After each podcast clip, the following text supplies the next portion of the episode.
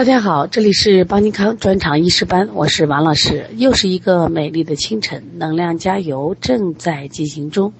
所有逆袭都是有备而来，所有的光芒都是努力埋下的伏笔。我们春季专场医师班的中医诊断学也快要学完了。那么诊断学在我们临床中的作用是非常大的，因为只有准确的判断。才能有正确的调理和治疗方向，这样才能有更好的效果。所以说，我们的诊断学你学好了吗？今天我们一个学员问到说，咱们小孩的抽动症是肝风内动的哪一种？这个问题问的是不是好啊？那么这个时候我们看这个肝风内动里边有几个风？有肝阳化风症，有热极生风症，有阴虚风动症，血虚生风症。那么就要看这个孩子他属于哪一种症型。那他属于不属于肝阳化风？一般抽动症不属于，因为他没有这种突然昏倒、口眼歪斜、半身不遂、舌强语尖。所以说，一般不属于肝阳化风。那我们看热极生风有没有？一般热极生风都是高热，它的一般引起的。所以说，一般的抽动症这两个事都没有。那我们先来看一下阴虚风动有没有可能？有。血虚生风有没有可能？有。阴虚风动的话，它主要是以缺水，但是它有没有热？有热。血虚生风，它是缺血，它没有热，所以它体现的是。有很阴虚和血虚有很多相似的，比如说眩晕呀、手足震颤呀，是不是？阴虚里面提到是蠕动，这个血虚提到的是什么？吮动，还提到了皮肤瘙痒，关键还有一个白，就爪甲不容、面色无华、舌淡白，所以大家把这个区分啊，要根据孩子的情况来区分。我们经常说人家肾虚了，现在一定要记住，人家是肾气虚了还是肾阳虚了？还是肾精不足了，还是肾气不固了，还是肾虚水泛了？所以以后在中医辨证里边，不要给他轻易简单。嗯，你这人脾虚，脾虚到底是脾阳虚还是脾气虚还是脾气下陷呢？你说这这人是哦，肝脏它有问题，那肝脏有问题，它有很多类型呀，它可能有肝血虚，它也有肝阴虚，它也有肝郁气滞、肝火炽盛、肝阳上亢。是不是还有肝风内动？关于个肝风内动，我们就讲了四种类型。这就要求我们既然系统学了中医，你以后就要说中医的话，而且一定说的时候要针对它是某个症状，到底是肝的病加气虚，还是肝的病加血虚，肝的病加气滞，还是肝的病加肝阳化？那么今天我们来说一下腑病辨证。前面我们讲了五脏的辨证，现在我们讲腑病辩证。我们先说。这个胃吧，光说到胃，在我们的教材里说到几个呀？胃热炽盛，寒滞胃肠，实滞胃肠。你看，昨天我们在讲这个小儿推拿十大配穴这本书的时候，我们有一个叫心仪的这个学员，应该他是刚学小儿推拿，他说我们的老师说所有的呕吐都是补胃经。那么当时我就在群里提了一个问题：所有的呕吐有补胃经，你们答应吗？结果我们所有的学员不答应，不答应，不答应。为什么？我们来看，那么胃热会引起呕吐，寒寒滞胃肠也会引起呕吐，实滞胃肠也会引起呕吐，都是用补胃经吗？是不是不是？对，他的老师一定有问题了。这就教我们脏腑辩证一定要判断他是胃热不？胃热爱不爱喝水？爱喝水。胃热能不能吃？他一定能吃。同时胃热还伴有牙龈肿痛溃烂。小便短黄、大便秘结、舌红苔黄、脉滑数。寒滞胃肠呢，它是不是遇寒加剧？口淡不渴、口泛清水、腹泻什么清晰、腹胀便秘、面白或青、恶寒肢冷、苔白润、脉弦紧或沉紧。那实质呢？首先有没有酸臭味儿？对呀，它也腹胀、腹满，可能都有。而且它吐出物是非常的，就是酸臭。那吐后以后是不是就清了？寒滞胃肠是得温则减，那么实滞胃肠呢是吐后得减，是不是不一样？而且它拉的屎臭不臭？拉的屎是非常臭的，使其臭如败暖，下泻不爽。大便是酸腐臭秽，苔厚腻，脉滑或沉实。说因此我们一定要好好学习。所以我们现在很多做儿推师，他的辩证水平是太 low 了吗？我说你的老师也太 low 了吗？我说中小儿推拿是中医外科的中医中医的一个外治疗法，它完全用的是中医体系的辩证思想。所以我也非常感谢大家能报我们的医师班。其实报医师班就是给你一个机会，系统的好好学学中医，以后再不能说这样的话了啊！这个人凡是呕吐必须补胃经。这话是完全是错的嘛？胃热吃盛该怎么做？寒滞胃肠该怎么做？湿滞胃肠该怎么做呢？我想你今天听完以后，一定心里有所明。那我们先来看一下肠热腐蚀症，那还有一个肠道津亏症，还有一个肠道湿热症。你看，说到一个肠，我们说了几个呀？说了三个。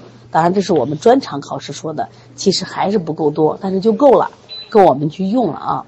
首先，这个肠热腐蚀症，我们说这个这个人便秘，现在是不是临床中便秘的人很多呀？是不是？而且他不仅便秘，他可能还高热或者日补潮热。我自己写了一本书，叫《二十八种发烧》，这个书不知道你们有没有？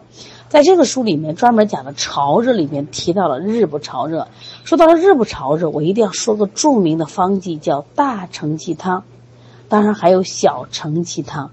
就大承气汤、小承气汤有很多，因为承气汤就是它衍生的承气汤的方子很多，它就是治疗肠热腐蚀症，非常有名啊。那么对于什么样的症状呢？汗多、口渴、肚脐胀满、硬痛、巨按、大便秘结，或者是热结旁流、大便恶臭、小便短黄，甚至热到什么程度？哎呀，神魂沾雨、狂乱、舌红、苔黄后而燥，或者是。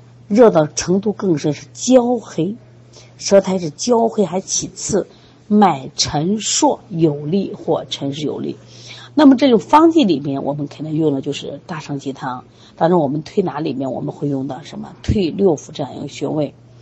那么这种便秘，它是一个胃肠湿热症。那我们说，哎呀，我用退六腑、清大肠，啊，揉天枢、下推七节骨，是不是啊？可以不可以？当然可以。但是我们还有一种便秘，它叫经道肠道津亏症。你看，如果说一说便秘清大肠，那一定是错的嘛。那这个是大便干燥如什么？羊屎，艰涩难下，数日几天不拉一次，腹胀作痛，左少腹或触及包块，口干或口臭或头晕，舌红少津，苔黄燥，脉细涩，是不是阴虚呀？它这个阴虚体现在哪？体现在肠道的津亏。一般指的是大肠，都是热不一样，一个是湿热，一个是虚热。那第三个呢？同样是便秘，但也可能有便秘啊，也可能是我们说大便粘迟，或者是我们的这个痢疾，叫肠道湿热症。当然也有这种腹泻，身热还口渴，但是湿热的他也喝不多，因为有热他会喝，因为有湿他也喝不多。有没有腹胀腹痛？有，下利脓血，里急后重，或者暴泻如水，或腹泻不爽。那同样是腹泻，有的大便它它腹泻没有味道，但这个腹泻味道好臭啊！而且它肛门灼热，小孩的湿热泻就很多，小便短黄、舌红、苔黄腻、脉滑数。那你看，那都是下焦的病，它是也不一样。肠热腐蚀症、肠道津亏症、肠道湿热症，你能分得清吗？分不清就要好好学习。所以我再次感谢大家。我说你们之所以其实想考医师，可能这是一方面的想法改变身份。我想更重要的是，我们中医知识的欠缺，你需要补课，而且你还要需要大补课、系统的补课。你发现没？所以我们老说，一说人便秘，你就清大肠就上去了。结果你发现你没有辩证，肠道腐蚀症退六腑清大肠，肠道肠道阴亏症，我们可能要补肾阴，是不是运水入土，大家清大肠？肠道湿热症，我们肯定要什么呀？清泻湿热。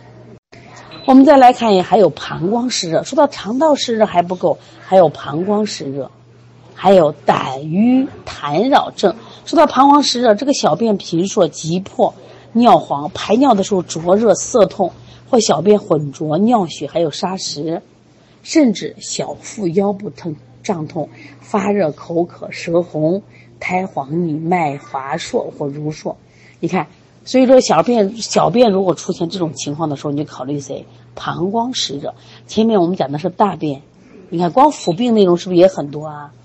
那下来我们再讲一个痰胆瘀痰扰症，这是我们教材里边啊专门谈到了一个。那么这其实，在我们后来需要学这个中医内科学的这种，你们发现好多病都跟胆瘀痰扰症有关系。那来看看你有没有这样的问题呢？